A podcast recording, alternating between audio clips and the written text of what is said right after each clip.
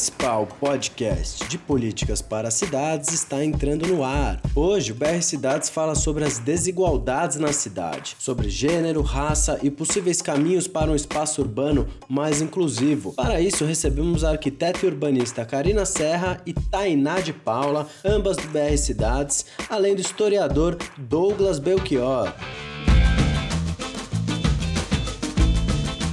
E é com um bom dia, boa tarde, boa noite que começamos o podcast do BR Cidades. Esse novo formato visa permitir que o público acompanhe o debate urbano na hora que bem entender, no ônibus, de bicicleta, no carro, indo ou voltando do trabalho, tanto faz. O BR é uma rede formada por estudiosos, profissionais e movimentos sociais que pensa a cidade no intuito de torná-la cooperativa, solidária, diversa, humana, pacífica e criativa. Assim, une pessoas em torno torno do desejo de construir coletivamente cidades mais justas, solidárias, economicamente dinâmicas e ambientalmente sustentáveis. Aqui quem fala é Vitor Santos e esse podcast é um oferecimento da Valete de Copas Filmes, feito em parceria com a Rádio Madalena, onde o programa sempre estreia em uma segunda-feira e a partir de terça fica disponível em diversas plataformas de streaming. Você pode acompanhar o BR Cidades pelo site brcidades.org, no Facebook e no Instagram procurando por PR Cidades. E sem mais delongas, estamos aqui com Karina Serra para falar um pouco dos últimos acontecimentos do BR Cidades. Nos últimos dias aconteceram muitas atividades importantes no BR Cidades, tanto no núcleo de São Paulo, no Rio e de Minas Gerais. Em Minas, eles fizeram dois debates, um em Belo Horizonte e outro em Ouro Preto. O de Belo Horizonte foi para discutir a PEC 80, né, sobre a função social da propriedade, e o plano diretor de Belo Horizonte. Já em Ouro Preto, eles foram debater sobre a mineração e os seus efeitos na cidade. No Fórum do Rio, que aconteceu no Museu de História e Cultura Afro-Brasileira, eles decidiram separar em três eixos para debater: violência urbana, gênero, raça e cidade, e o terceiro, planejamento popular, assistência técnica em habitação de de interesse social. Que a partir daí eles estão sistematizando esses debates para virar documentos que vão estar no nosso portal, no nosso site, que vocês podem até estar tá dando uma olhada agora, acompanhando todas as nossas produções ao longo dos anos. Bom, já no Fórum de São Paulo, né, foi o nosso primeiro fórum do estado, aconteceu na ocupação 9 de julho e eles elencaram diversos eixos para debater em rodas de conversa, né? Um foi o transporte público, tarifa e mobilidade ativa, o outro desigualdade e segregação. Terceiro, a TIS extensão universitária. O quarto, cultura urbana. O quinto, orçamento, receitas e privatizações. O sexto, habitação. E por último, saneamento e meio ambiente. Bom, Vitor, para já dar um ganchinho, aproveitar que falei que o Fórum de São Paulo aconteceu na ocupação 9 de julho, eu já queria repassar um acontecimento muito sério e importante na semana passada, né? Que é um ato claro de criminalização contra os movimentos sociais. Bom, 17 lideranças, né, de diversos movimentos começaram a ser investigados pela prática de extorsão e associação criminosa, que eles alegaram, né, com a prática de cobrança para permanência nos imóveis ocupados, que é feita de forma ilícita. Então, a juíza responsável pelo caso acabou determinando a prisão de nove dos investigados, né, entre eles a Preta, Sidney, filhos da Carmen, coordenadora da FLM, e Edinalva e Angélica, que são integrantes do MMPT. O que a gente entende sobre esse acontecimento é que em São Paulo, uma cidade muito desigual, mais de 30% da população mora em áreas irregulares, quem acaba sendo criminalizado pela ocupação desses imóveis, dessa irregularização, são os pobres. Há esse padrão de moradia irregular brasileiro, mesmo que diverso de região para região, é possível a gente identificar uma a grande maioria da população das cidades inserida nessa estatística de ocupação irregular. Em Manaus, por exemplo, né, chega a 70%. É claro que esse número vem aumentando, justamente quando o número da desigualdade aumenta, como a gente pôde retomar né, esses dados no nosso primeiro podcast, justamente porque fica sendo inacessível a inserção dessa grande parte da população no mercado imobiliário. É claro que isso é um dos resultados também que a gente pode até identificar no último valor do PIB brasileiro, né, no primeiro trimestre de 2016, que houve o primeiro resultado negativo depois de oito trimestres, que ele recuou 0,2%. Mas quando se trata de uma grande parte da população buscando essas alternativas de moradia e ocupando prédios ociosos e que não cumprem a função da, social da propriedade, como está inserido no Estatuto da Cidade, a comoção da polícia, do legislativo e executivo e da população é outra. Então é possível a gente identificar uma grande disputa de narrativa. Enquanto a polícia e o judiciário culpabilizam quem não tem alternativa, os verdadeiros criminosos, grandes empresários que ocupam áreas preservadas ou que são do poder público, ficam imunes. É uma efetivação da lei de forma totalmente arbitrária. Então, enquanto essas lideranças estão tentando exercer seu direito de morar, de existir na cidade, elas estão sendo criminalizadas e agora presas também. O que é tão importante a gente tá, demonstrar o nosso, nosso apoio e estar juntos justamente porque a gente acredita numa democratização das cidades brasileiras. Entendi, Karina. E na conjuntura nacional, qual é a leitura que se faz dos últimos acontecimentos? Já no governo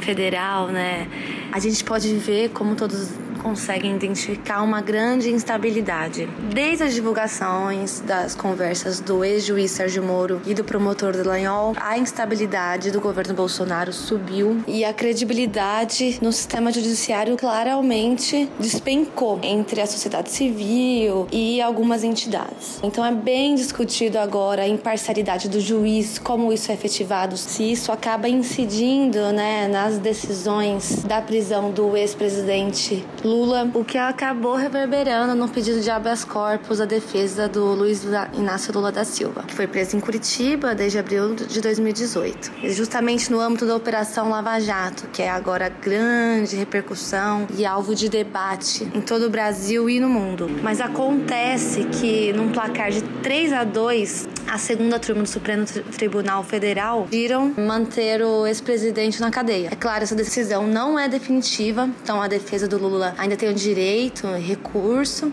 e pode pleitear a soltura do petista, mas isso a gente tem que esperar agora para agosto. E no meio de todos esses escândalos, na última terça-feira, um avião da Força Aérea Brasileira parou numa escala no aeroporto de Sevilha, no sul da Espanha, e foi interceptado com 39 quilos de cocaína na mala de um tripulante. Esse tripulante, que no caso também é um militar, estava num avião que precedia ao do presidente brasileiro brasileiro Jair Bolsonaro, que tinha decolado na noite anterior para Osaka, no Japão. No meio desses tantos escândalos e debates e instabilidade no governo brasileiro, eu acho que esse podcast e os entrevistados de hoje vão conseguir amarrar bem o que a gente quer dizer com disputa de narrativa e como isso pode incidir, inclusive, nas opiniões populares. Bom, legal, Karina, muito obrigado. Essa foi a contribuição da Karina Serra no nosso podcast de hoje. E agora a gente vai falar com o Douglas Belchior sobre a formação das cidades, com um foco um pouco maior em São Paulo, onde ele mora. E daqui a pouco a gente vai também falar com a Tainá sobre o Rio de Janeiro, então fique atento. Diga lá, Douglas. Primeiro quero agradecer o convite e saudar a iniciativa. É muito importante pensar as cidades de todos os pontos de vista, sobretudo do ponto de vista daqueles que não têm acesso àquilo que a cidade oferece. As cidades são segregada, frutos do processo histórico então, da sua própria formação, dos seus territórios, dos seus estados, das suas nações. Eu moro em São Paulo, zona leste de São Paulo, e assim como em outros bolsões de pobreza, a zona leste sempre foi muito passo de acolhimento da população imigrante, daqueles que vêm de outros estados tentar a vida, construir a cidade com seu suor, com suas lágrimas, com seu sangue, erguer os prédios no centro da cidade, arborizar os bairros nobres, gastar a sua vida e seu trabalho nos jardins e depois gastar horas voltando para casa casa. A formação da cidade ela se deu a partir do interesse econômico de quem a construiu. E nós estamos falando de uma cidade como São Paulo, que é o estado onde o último ciclo da escravidão se deu, com muita força. E à medida em que a metrópole foi se formando, mesmo os núcleos de descendentes de escravizados em São Paulo foram sendo retirados. Então você tem diversas histórias na cidade de São Paulo de bairros que foram completamente gentrificados, da demarcação espacial do local de cada um, do lugar de cada um, da moradia, que muitas vezes se concilia com o lugar da precariedade. Tem histórias clássicas como a gentrificação do bairro de Higienópolis, ou o embranquecimento da Bela Vista, a retirada da identidade do lugar que hoje a gente conhece como Liberdade. O centro da cidade de São Paulo foi, por muitos anos, um espaço de ocupação da população negra. Mas à medida em que esse território é urbanizado e é ocupado por interesses econômicos, a gentrificação acontece. E esses bolsões de pobreza para onde os pobres são enviados, né, mandados, eles nunca vão acompanhados da infraestrutura que uma cidade, que uma população necessita de uma cidade. Então, você poucos serviços públicos, serviços precários quando tem. O único serviço eficiente que chega nesses lugares é o serviço da repressão. É, de maneira que é possível afirmar sim, existe na natureza da formação da cidade a permanência da lógica da escravidão, do racismo. Né? A cidade ela é segregada. Essa organização que vocês promovem se dedica a esse estudo, né? Os, os índices demonstram isso. Isso resvala e interfere, inclusive, na, na longevidade das pessoas, na expectativa de vida. Então, em determinados bairros as pessoas vivem mais, em outros bairros vivem menos. Isso tem a ver com qualidade de vida, com o tempo que é gasto em transporte público, com o sofrimento que é imposto a quem mora nesses bolsões longe das, dos espaços de privilégio da cidade. E numa análise mais histórica, assim, Douglas, de construção da cidade, quais foram os, as raízes das classes dominantes que conseguiram impor o seu processo? Como é que você faz essa leitura, não só em São Paulo, mas também no Brasil inteiro? As cidades dirigidas, construídas a partir do interesse econômico daqueles que são herdeiros diretos da escravidão, carrega no seu, na, no seu âmago, no DNA dessas cidades, serem cidades europeias, onde negros não cabem. A população negra ela não é quista, não é desejada como parte da sociedade que surge a partir do fim da escravidão. A classe média brasileira e as elites brasileiras, subservientes, sem projeto de nação, covardes, preguiçosas, foram incapazes de pensar um projeto de país que pudesse se é, gerir, se autogestionar, se auto-identificar, construir uma identidade própria. E as cidades estão, elas são frutos dessa vontade eurocêntrica de construções de centros europeus, a sua imagem e semelhança. Isso se dá em todas as capitais brasileiras, em diferentes graus em todo o país. É, e as legislações que se forjaram a partir do início do século XX contribuíram muito com isso. Se tem algo muito permanente que caracteriza as elites brasileiras é o medo dos pobres, o medo dos, dos negros. E esse medo fez com que, ao fim da escravidão, quando eles já não tinham mais legalmente o poder de usurpar a liberdade pela força, nunca deixaram de fazer isso, mas legalmente deixaram de poder fazer isso, vai se criar outros instrumentos de controle. Leis de proibição de circulação da população, como é o caso da, da lei da vadiagem, que é extremamente famosa no Sudeste. As leis que criminalizam práticas religiosas, práticas culturais do povo negro. Quer dizer, não vai jogar mais capoeira na esquina, não pode abrir sua casa de candomblé ou de umbanda no bairro. O samba, as manifestações negras, todas elas de exuberância da sua cultura, logo da sua resistência e da sua sobrevivência e do seu projeto de vida, né, de futuro, ancestralidade, passado e, e, e futuro. Isso tudo perseguido pelo Estado através de leis negavam o direito da existência disso nas cidades. Eu tenho 40 anos, eu vivi o tempo do pagode, lugares restritos para pagode. O funk hoje para a juventude é talvez o exemplo mais drástico disso. Como é que se observa,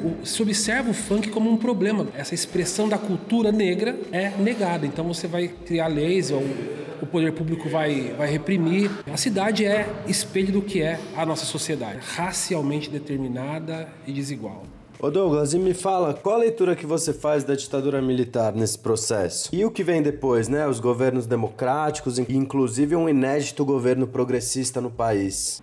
A ditadura ela vem cumprir um papel muito importante. Nós vamos sempre lembrar, a nossa memória está mais fresca desta, dessa experiência, mas eu não acho que ela inaugura processos ela aprofunda processos de, de, repressão, de segregação, de negação de direitos, de violação de direitos humanos. A experiência dos governos com uma tendência mais progressista é, foram muito importantes para a nossa experiência histórica mesmo, né? É, considerando que o nosso país se forjou a partir de 400 anos de escravidão e no período pós-abolição da escravidão, ele permaneceu tendo como marca característica a divisão, a segregação do povo mais pobre, do povo negro em relação relação a possibilidades, bem viver, a direitos, treinando essa mesma população a miséria e a violência por parte do Estado. Então essa é a característica fundamental que explica o Brasil. As políticas que foram experimentadas nesses governos dos últimos 15 anos, governos do PT, Lula e Dilma, elas proporcionaram experiências de contato mais efetivo, de mistura, é, um fluxo é, de pessoas, de grupos sociais em espaços até então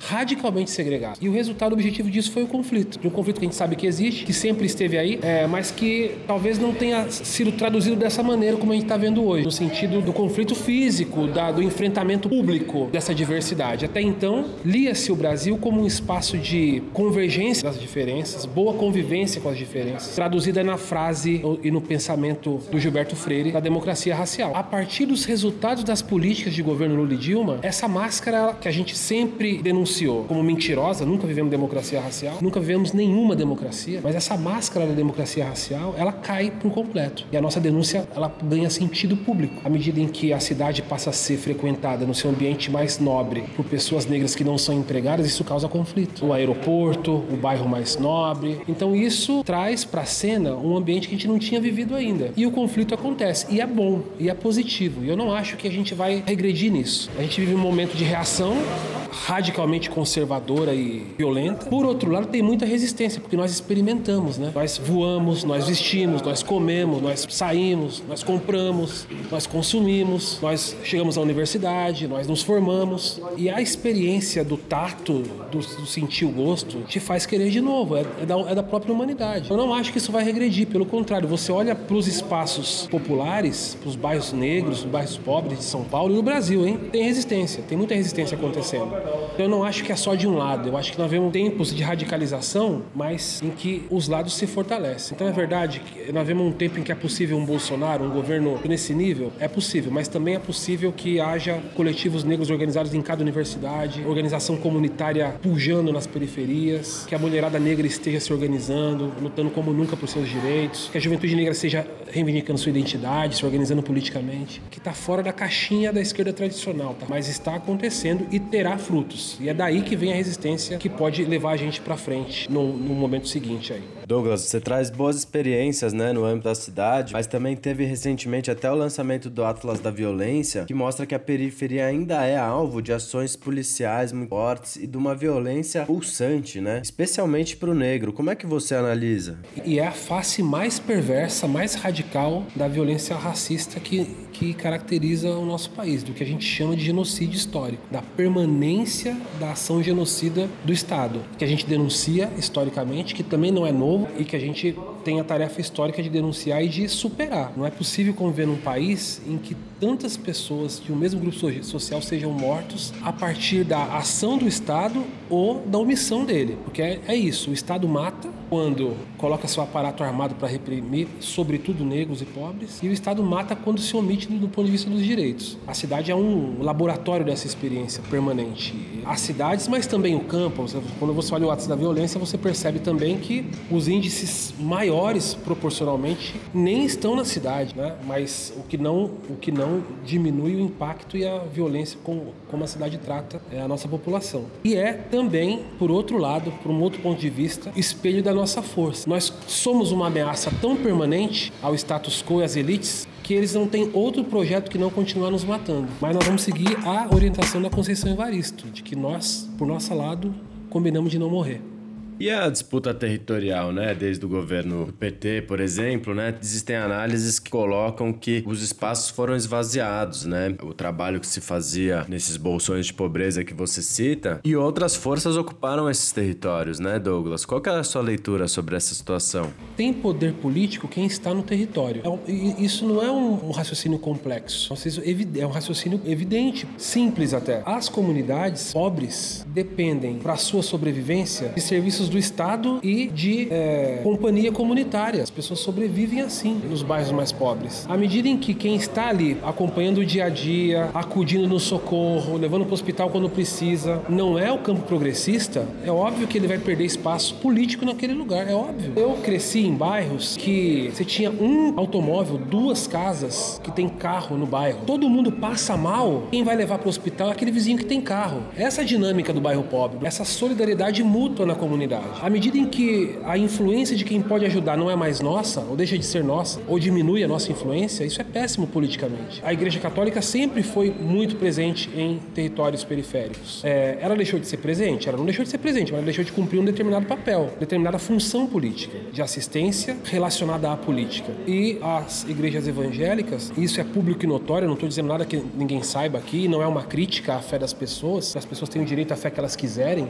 e nós temos que respeitar. Se estabeleceu um projeto político a partir de algumas igrejas, e eles então potencializaram essa presença politicamente. Isso tem um resultado objetivo, eles estão presentes na política brasileira, como um projeto. Isso significa condenar a prática religiosa? De jeito nenhum. Isso significa que todo mundo que segue a religião é conservador, é de direita ou é bolsonarista? De jeito nenhum também. Há setores minoritários das direções de igreja que são progressistas, as igrejas evangélicas, e nós temos que fortalecer. Nossa tarefa, mais do que criticar a experiência organizativa, política deles, é pensar na nossa. Nós não estávamos lá, ou nós, ou nós estamos numa outra proporção. E eu não sei se o abandono ele é, ele é um abandono de território pensado, né? Talvez a nossa experiência nos últimos anos tenha nos levado para outros lugares, mas eu acho que a história ensina e nós estamos aqui dizendo o seguinte: há um elemento de organização política nosso que abandonou o território, mas há uma permanência nossa de setores da, da esquerda que nunca abandonaram o território, mas que também não dirigiram a esquerda. Eu sou de uma organização que nunca abandonou o território, mas a gente é insuficiente, né? Então, em que medida, qual é a medida da suficiência da nossa presença nesses territórios? Para fazer o quê? Com que tipo de atuação? Com que brevidade? É, é, é a brevidade? É o tempo da, de uma campanha eleitoral? Deu ruim. Então nós temos que pensar a organização do povo brasileiro a partir de baixo para cima, como é da nossa tradição, e voltar a fazer isso de maneira orgânica, permanente, trabalho de base permanente comunitário. Isso é a base da nossa organização da esquerda brasileira, sabe? Eu acho que é retomar isso. A gente sabe fazer, mas a gente vai tomar uma paulada durante um tempo aí, vamos passar um, uma seca. Mas não acho que não acho que está tudo perdido. Eu acho que a gente a gente está construindo a, a, reviravolta, nós estamos construindo a reação. Eu, eu, não sou cético no médio e no longo prazo. Nós temos uma, um nível de disputa de cultura e, e, de mentalidade que a gente vai ter que se aprimorar para fazer. E isso é necessário, importante, o mundo não vai acabar. A gente tem que reagir, impedir retrocessos maiores do que a gente já está vivendo e reagir propondo ação. Nós temos que ir para o parlamento propor direitos, é, não apenas se defender do retrocesso. Nós temos que engajar, nós temos que nós temos que a população entende isso. As pessoas se convenceram de que Bolsonaro incorpora alguém que luta pelo direito deles ou de grande parcela deles. Ok, ele conseguiu passar esse recado, nós temos que passar o nosso. Não, nós, nós lutamos pelo direito de todos, com, esse outros, com esses outros valores aqui. É, é fazer essa disputa. Nós estamos perdendo? Estamos perdendo nesse momento. Mas eu não acredito que vai ser assim para sempre. Eu, eu acredito na, na nossa força.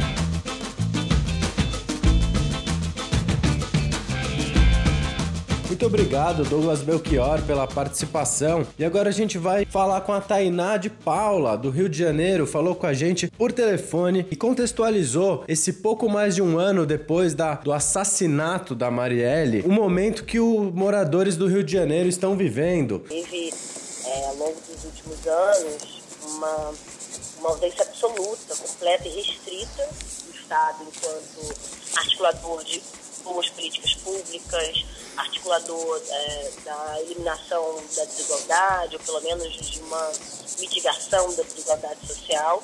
E o que a gente vê é um Estado narco-miliciano paralelo tomando um pouco, é, e, e aí, é, de uma forma potente em 2018, acho que o resultado eleitoral de 2018 nos traz a dimensão de como o Estado do Rio de Janeiro consegue é, suportar e sustentar um poder que, na verdade, deixa de ser paralelo e assume a, a, a própria estrutura completa do Estado. Disso tomando, obviamente, a do bolsonarismo, mas de como isso impacta diretamente não só o debate da segurança pública, mas o debate é, de como a cidade se estrutura, de como a cidade se organiza, de como os serviços são construídos a partir da lógica narco-miliciana, se a gente pensar é, que é, a lógica do transporte público no Rio de Janeiro foi é, é totalmente, em grande medida, sustentada por uma máfia do transporte que se articula nos territórios a partir do tráfico da lógica de van, uma lógica de mototáxi, uma lógica de consórcios é, do transporte público. É, se a gente pensar é, que gás, né, o acesso ao gás, o acesso à luz, em vários territórios são é, demandas construídas organizadas pelo, pela milícia, e se a gente pensar que a segurança pública, né, e eu falo muito isso no texto, que ela, de forma consensuada, né, na sociedade fluminense, se estabelece de uma forma naturalizada na, na mão da milícia, né, não raro, inclusive em bairros da Zona Oeste, da Zona Norte do Rio de Janeiro, a gente pagar a milícia para uma, uma espécie de segurança público-privada. É o mesmo sujeito que faz é, a minha guarda, o meu suporte é, policial durante o dia, à noite ele vai lá e esse, essa figura, esse braço operativo paralelo que eu pago o dinheiro da, da segurança privada. Esse bojo, né, nesse clima, atrelado a, a esse apoio, em grande medida, da sociedade fluminense, a milícia foi construindo e criando uma estrutura que mirou outros braços. Óbvio que a gente tem aí a maioria dos territórios é, de favela sendo operados pela milícia hoje no estado do Rio de Janeiro, e isso, inclusive, a sua própria cadeia econômica. E essa cadeia econômica, obviamente, mira, para além é, do tráfico de drogas e do tráfico de arma, o tráfico de influência e o debate estatal. A gente tem aí o escândalo dos laranjais, né? enfim, os, os funcionários laranjas da Alerj e todo o debate sobre os funcionários é, associados na Assembleia Legislativa do Rio, ligados, inclusive, à família Bolsonaro, mas a gente tem aí vários outros parlamentares, tanto na Casa Legislativa Estadual quanto na Municipal, diretamente é, tocando pautas e construindo pautas, e aí a gente precisa ter muita atenção como o debate da cidade chegou a um nível tal de intoxicação com esse poder paralelo, que hoje a gente tem um código de obras no município do Rio de Janeiro, construído, forjado para dar, dar força e e massa ao mercado informal, que agora passa a ser legal, das milícias em vários territórios.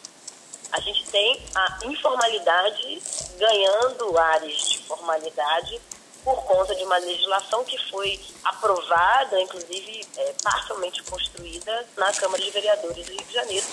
É, obviamente, a Câmara de Vereadores que assassinou é, Marielle Franco.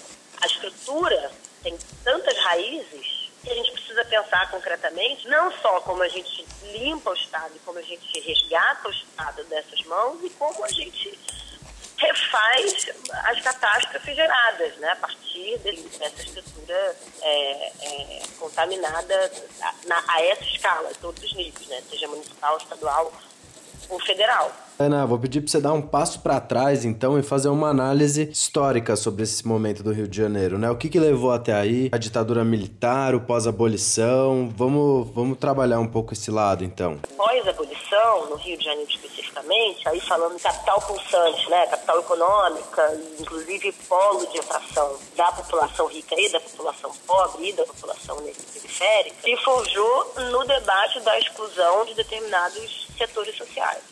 No caso dos negros, e aí, obviamente, atrelando a própria lei de terras de 1850, ajuda a gente a entender que negros começam a ser apontados, inclusive do ponto de vista legal, como não pertencentes e não, como sendo não possível acessar terra. Interessante que a lei de 1850, casada com a lei da fronteiragem, vai sendo reconstruída, acho que é a grande lei máxima né, dessa exclusão que é de 1917, que proibia, por exemplo, negros e negras de andarem no centro da cidade a partir de uma determinada hora do dia. Como a gente retira a possibilidade de adquirir propriedade privada e, inclusive, retira a possibilidade de estar no espaço público. Então, a gente tenta compreender que esse não lugar negro e a construção de punição e de controle absoluto sobre esse corpo negro obviamente, foi construindo o caldo de controle, de punição e de encarceramento que a gente tem numa cidade como o Rio, que obviamente é uma cidade que concentra e ainda concentra, concentrou e ainda concentra muitos negros, cidade com maior população negra fora de África.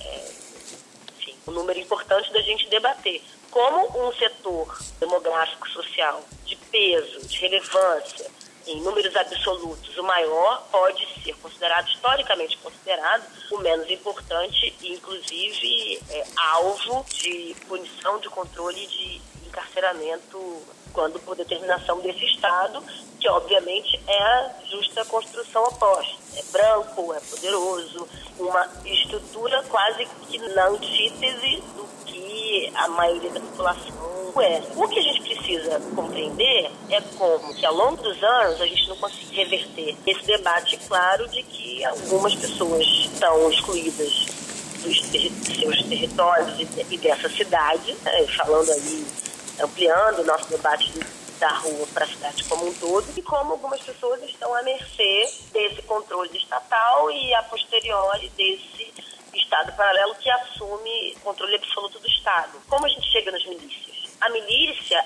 é o poder paralelo assumindo o controle absoluto do Estado em todos os poderes. Se a gente pensar, por exemplo, é, que existem juízes, né, falando da estrutura judiciária, que a gente precisa debater, que fazem apoio suporte, por exemplo, às ocupações dos milicianos, das construções irregulares dos milicianos na Zona Oeste, e que, em grande medida, são os mesmos que demandam prender, prender os ocupantes das ocupações do centro da cidade, existe alguma inversão de valores no, no, debate que a gente precisa fazer de pertencimento e direito à cidade. Quem dá as regras? Quem dita as regras? Qual poder está isento da toxicidade que é poder paralelo na perspectiva de construção de cidade? A gente vem sofrendo uma série de uma série de debates recentes sobre a construção da cidade miliciana. Né? Um problema grave, que é a Zona Oeste, que é uma das áreas mais densas da cidade,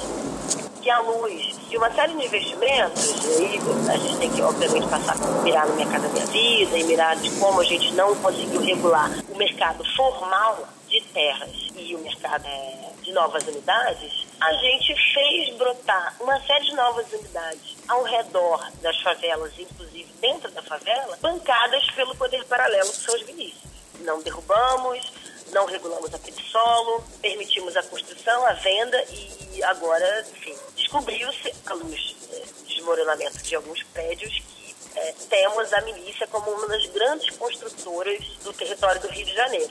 Quando a gente chega ao ponto de ter a milícia construindo e dando o tom da ocupação do território de uma cidade, a revelia do que o plano diretor diz, a revelia do que o ordenamento urbano é, da cidade pode determinar, a gente tem a concreta dimensão do que é a ruína desse Estado localmente é, construído, que é o caso do Rio. Para além da gente ter o nosso gestor maior né, é, coordenando e, e, ditando que esse poder paralelo está vencendo, a gente tem a construção de uma outra cidade e que passa no debate dos limites do Estado nessa construção de cidades. O Estado que se omite né, de uma forma perpétua, quase, no debate da desigualdade, é obviamente um Estado que abre margem para esse tipo de construção acontecer de uma forma bem concreta. O poder paralelo vai lá e constrói, vende, revende, parcela terra, sem que o Estado tenha gerência e, pelo contrário, inclusive com apoio e suporte do Estado, porque vamos combinar, é, como essa infraestrutura urbana chega até lá, como essa infraestrutura chegou é, até os loteamentos irregulares da Zona Oeste. Quem pagou essa, quem pagou as, redes, quem pagou essa estrutura urbana, as ruas, o arruamento, a drenagem, enfim, o, o Estado e principalmente é, o Rio de Janeiro serviram aí desde a década de 80 até hoje como parque imobiliário da milícia, parque imobiliário da informalidade como um todo e da baixíssima ou quase nenhuma discussão do lugar dos pobres. Tivemos o ideário de que os pobres ou morreriam pela, pela guerra genocida construída pelo próprio Estado ou pela ordem famélica dos, dos baixíssimos recursos, da precariedade de vida.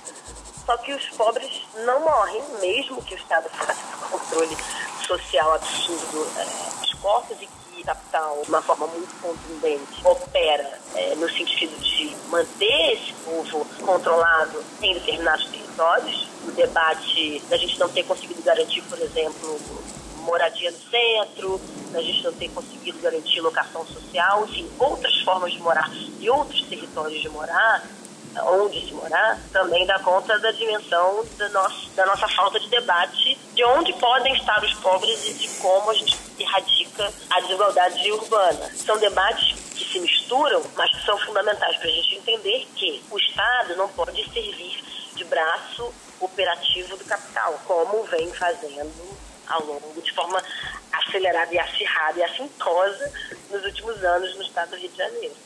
E assim, eu, pelo menos a minha impressão é que o primeiro ponto de dúvida das milícias vem na CPI das milícias em 2008, né? Existe até uma cultura de que a milícia é melhor que o crime. Como você analisa isso, Tainá? É um enorme engano, em grande medida, a gente falou até um pouco sobre isso. É, a população encampou o debate punitivo, onde, à luz de que bandido bom é bandido morto, onde negros e negras são obviamente alvo de controle e de punição. Isso no debate histórico é, tem que ser feito. E à luz de que grande parte da população não encontrou espaço de debate e de reivindicação dentro da estrutura do Estado, nossos conselhos foram criados de uma forma muito artificial e de forma tardia, nós não investimos em processos de participação popular, as pessoas têm muito pouco ou quase nenhum instrumento em suas mãos para operar dialogicamente com o Estado. Então, o Estado assume o lado de quem tem o domínio econômico, de quem opera meios de produção e concentração de capital, como um agente facilitador dessas forças, contrário à população. Então, nós somos a cidade com o maior número de utilização de armas né, de alto calibre é, do Brasil em operações em territórios populares. Nós somos os recordistas de taxa de homicídio à luz do dia do Brasil. Nós somos a cidade, né, falando especificamente do município, onde mais se mata né, com menor, não, não numericamente, mas é, de uma forma mais próxima entre um homicídio e outro. Nós temos é, recorde de bala perdida em próximos a escolas e hospitais. Enfim, nossa ficha corrida de discussão de segurança pública passa pelo único e simples motivo de que nós não discutimos pobreza urbana. O Rio de Janeiro não se importa com seus pobres. Isso vira um grande pacote onde essas pessoas importam muito pouco. Então é muito comum a gente ter aqui no Rio de Janeiro uma grande comoção por assassinato de cachorros em praça pública, enfim. As pessoas se mobilizam rapidamente sobre esse debate, mas a gente banalizou totalmente a discussão da morte é, da população favelada. Não há uma rede de comoção, porque isso, na verdade, é uma construção social histórica de banalização é, desses corpos e dessa origem. O debate não é numérico, o debate não é de política pública apenas. O debate é sociocultural. Como é que você muda a cultura de, inclusive, pressão de agenda do poder público do Estado? A gente tem um, um governador hoje eleito que é, faz incursões policiais junto, é, enfim, a, a, policiais fortemente armados, agindo como miliciano, um civil que entra num, num helicóptero e mira na cabeça das pessoas.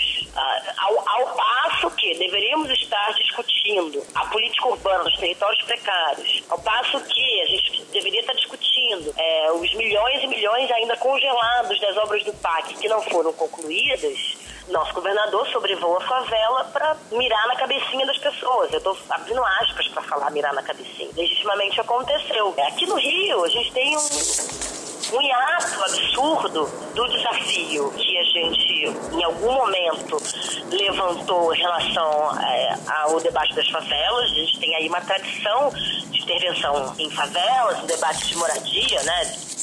De uma forma paralela, mas que a gente abandonou totalmente e que se apagou à luz do grande fator do debate da, da violência. O que tanto Bolsonaro quanto é, Wilson Witzel constroem, construíram e que é um debate aceito socialmente aqui no Rio de Janeiro, é que o grande inimigo do Rio é o combate à violência. Só que a gente sabe, principalmente os operadores da cidade e os pensadores da cidade, sabem que isso é uma dimensão, um espectro que deve ser entendida e entendida do ponto de vista técnico. Quais são os tipos pacificadores, os construtores da violência urbana. É, se a gente for parar para pensar é, em índices de saúde pública, se a gente for parar para pensar é, em construção, é, metragem quadrada, investimento em metragem quadrada de equipamentos socioculturais e educacionais, o Rio de Janeiro está na rabeira desses investimentos. A gente saiu, por exemplo, de 2015, onde a gente investia cerca de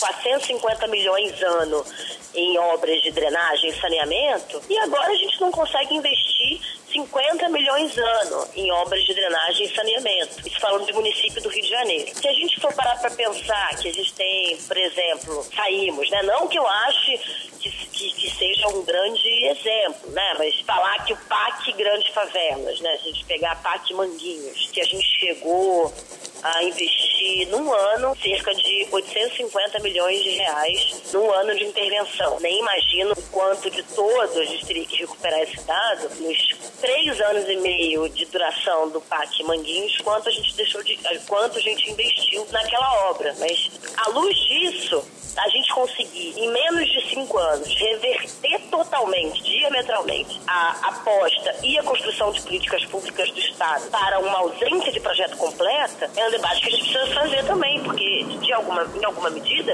a sociedade topou isso, isso ganhou na urna. Então, não é um debate apenas da falta de qualidade e da incompetência dos gestores públicos, mas de qual agenda a sociedade fluminense, a sociedade carioca anda encampando.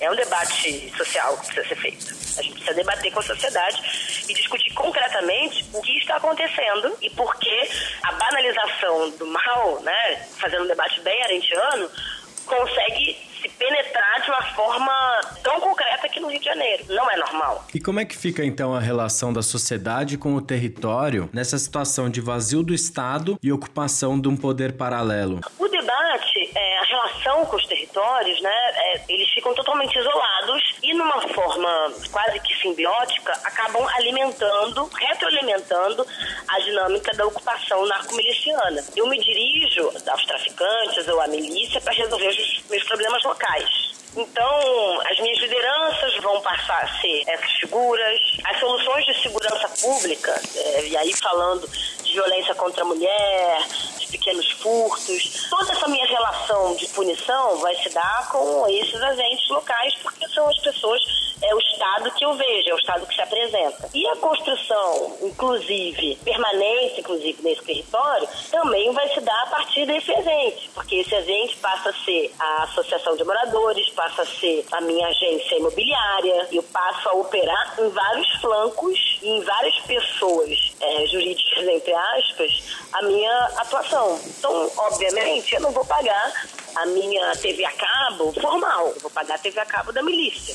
Eu não vou pagar o gás assim, da minha loja de fora da favela. Eu vou comprar da loja da favela, que é da milícia ou é do tráfico. Enfim, o meu transporte público, para chegar no meu trabalho, muito provavelmente, metade do meu bilhete único eu vou pagar para van, que é da milícia. Então, assim, tem debate de ausência completa para fazer e que é muito anterior ao próprio estabelecimento dessa milícia em si. A milícia, ela opera e ocupa um vácuo que foi deixado pelo Estado na invisibilização daquele território, ou seja, em, em políticas equivocadíssimas para aquele território. Eu peguei o exemplo PAC para dar, e é importante a gente falar que quando o Estado aparece, é para construir teleférico de 75 milhões que não funciona. A agenda do Estado, para além de morosa, lenta, racista, genocida em grande medida, ela é equivocada em vários momentos, nos poucos momentos que aparece. Como a gente faz um parque Rocinha e deixa a Rocinha sem saneamento. Permite que a Rocinha seja a maior índice de tuberculose do Brasil ainda. Deixa a Rocinha sem fazer melhoria habitacional. É um contrassenso. Sorte o teleférico da Rocinha não saiu, mas saiu a passarela do Niemeyer. Saiu um hotel que fica vazio. Como é que a gente também reverte um pouco a ação do Estado do espetáculo e prioriza o Estado para as pessoas, né? Um Estado gerenciador dos territórios democráticos. Não vejo isso. E, e, acho que o debate da nossa reforma política passa por isso, o debate do direito à cidade passa da gente também fazer um pente fino nesse modelo de Estado que a gente perpetua. Porque o Estado controlador de agentes do capital não responde, nunca respondeu aos desafios e necessidades concretas da sociedade brasileira. Agora, aqui a gente também tem desafio de conversar com a sociedade brasileira porque ela, em grande parte, opera nas suas expectativas e necessidades individuais e não coletivas, é um debate também que a gente precisa fazer. O Estado acaba refletindo um debate que está consensuado nessa sociedade, contaminada por construções sociais que passam por, obviamente, por uma lógica capitalista de pensar a sociedade, por um debate da individualidade, por um debate é, racista e misógino de pensar é, os territórios. Perpassa, obviamente, por esse modelo de sociabilidade e de sociedade que a gente amarrou, que a gente pactuou entre nós. Também estamos nesse momento, né? é importante falar. Qual o modelo de cidade e de sociedade que a gente quer? Precisamos chegar num acordo, urgente, porque tem gente morrendo. É, eu queria pedir para você explicar também como é que ficam os conceitos de biopoder e controle social no Rio de Janeiro de hoje. É, eu uso muito esse debate que o Fanon traz, que é o debate do biopoder, e que obviamente dá conta também do debate da necropolítica. Como é que a lógica de extermínio, a lógica de controle social passa no seu nível, passa para o nível máximo da eliminação de determinados seres. Isso se dá por diversos motivos. Acho que os dois grandes motivos do Brasil, e aí fazendo referência a, a uma outra intelectual que a gente perdeu recentemente, a Marta Haneke, que é o debate de que o capitalismo precisa da substituição e da eliminação rápida da sua, é, da sua mão de obra. A parte da mão de obra, a luz, obviamente, da revolução das revoluções industriais que vão sendo construídas e das ondas que o capitalismo tem, vão ficando obsoletas e elas precisam ser eliminadas, porque não tem, obviamente, lugar, lo, locus social e econômico para todo mundo. Nesse sentido, eu crio as dimensões sociais de eliminação, seja pelo adoecimento, pela minha existência é, de uma cidade segura, de uma cidade eficiente, seja pelo debate do medo, da perseguição de determinados agentes. Se a gente for parar para pensar, e não precisa ser nenhum técnico para sacar isso, o debate da, da política de drogas, por exemplo, não deveria passar estricto senso nos territórios de favela. A gente sabe que a maconha não, não se planta lá, a cocaína não chega lá, é, enfim, ela não é produzida lá. Quais são os caminhos para, de fato, a gente ter é, controle da política de drogas que a gente vem tendo na cidade? Passa por uma política de aproximação, passa por um controle é, de de armas, passa pelo controle dos nossos, dos nossos limites territoriais, das nossas alfândegas, enfim, tem uma série de componentes que poderiam compor a atenção dos gestores públicos e que são invisibilizados nas narrativas e nas ações do espetáculo. O que essas ações do espetáculo fazem? Elas fazem com que, na verdade, o controle social e a eliminação de seres que são de fato descartáveis na cadeia do capital faz com que essa lógica seja minimizada a partir da construção de um símbolo de um real inimigo, que é o traficante, que é a favela, que são os territórios a serem eliminados. Não raro, e aí eu estou falando é, de política do Estado mesmo, a gente tem é, secretários e o próprio prefeito e governador falando o termo desfavelização. A gente precisa desfavelizar o território. E aí tem dois erros, né? Um, que favela é a cidade. Então ninguém fala, vou retirar a cidade. Isso não existe. Isso isso é um anacronismo tremendo. E você, é, ao invés de tentar mirar a recomposição, né, o ordenamento da sua ausência e a repactuação elo em Estado e território, você mira no território construindo a dimensão do inimigo, como se ele fosse um grande problema e se a cidade sem a favela fosse solucionada. O problema da cidade é a desigualdade. Então, a gente pode retirar, e o Rio de Janeiro tem um lastro caminho de remoção de favelas, a gente passou recentemente no, na, na, história do Rio de Janeiro, por um sujeito chamado Eduardo Paes, um prefeito, que foi um dos maiores removedores de gente que essa cidade já teve. E nós não resolvemos o problema da pobreza e nós não resolvemos o problema da favela, pelo contrário.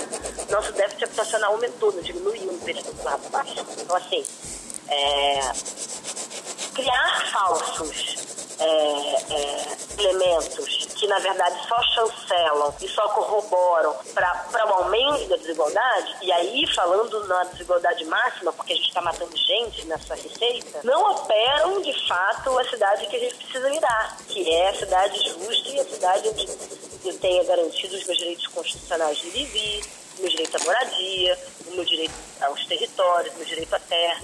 O controle, né, e o controle máximo, esse biopoder que o Fanon traz, assume uma dimensão tão concreta no Estado do Rio de Janeiro que o Estado consegue operar a partir desse único intento. E ele deixa de funcionar como um aparato ou um agente operador lateral dessa política de extermínio, mas ele torna a política de extermínio central na sua agenda. A gente precisa reverter isso urgentemente, e aí falando muito do BR Cidades, uma das grandes tarefas do BR Cidades é a gente conseguir mostrar que é urgente e é sim possível a gente pensar uma cidade justa, uma cidade interessante para todo mundo.